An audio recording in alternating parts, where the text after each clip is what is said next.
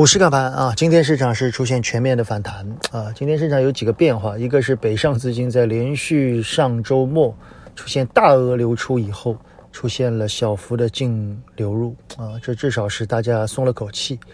第二呢，是市场里面今天上涨的板块里面，除了一些我们之前提到最强势的啊，比如说部分的新能源和军工啊，特别是军工板块依然走得很强以外，在下面的白酒。部分的医药啊，部分的互联网也都出现了反弹啊。当然，对于这样的反弹，我想很多人会不屑一顾。但是我们至少能够看到资金在这个位置的一些腾挪的动作啊。所以我个人认为，至少我们先要找到第二次探底的那只脚。我们希望是在三千四百点附近，当然也有可能会更低啊。但是这是一个漫长的过程。我说的漫长是，它需要一个反复来回让大家信任的过程。其次呢，在这个过程里面，我们需要一些经济数据的逐步的转回。所以从板块效应来看，最近的板块效应其实是比较差的。也就是说，其实没有特别明显的板块是可以持续的，你可以跟踪并且安心的投入。这其中大概除了趋势上啊，军工板块相对的强一些之外，其他的板块我们看了一下，没有太大的机会。那么除此之外呢，呃，金融啊是近期相对比较强的板块。啊，金融里面的券商呢，相对的走势呢更投机一些，银行呢似乎更偏投资一些。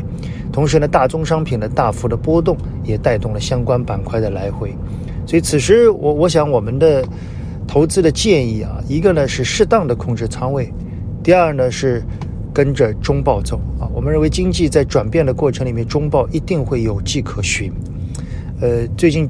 披露了几家啊？我们在周末的时候先说了周期，因为最近问周期的人很多。我从原油到工业金属到这个钢铁和煤炭，我都重新做了一个梳理啊，其中有一些观点的变化，仅供参考。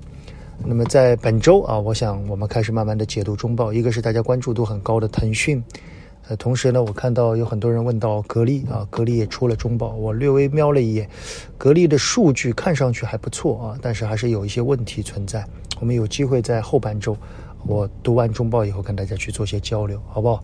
这个时候，我想市场在变动的过程里面，其实机会还是蛮多的。我说的机会是偏左侧的，有一些连续下跌的品种，无论是互联网还是消费，我们都开始密切的跟踪。虽然不是一个最佳的重仓出击的时间。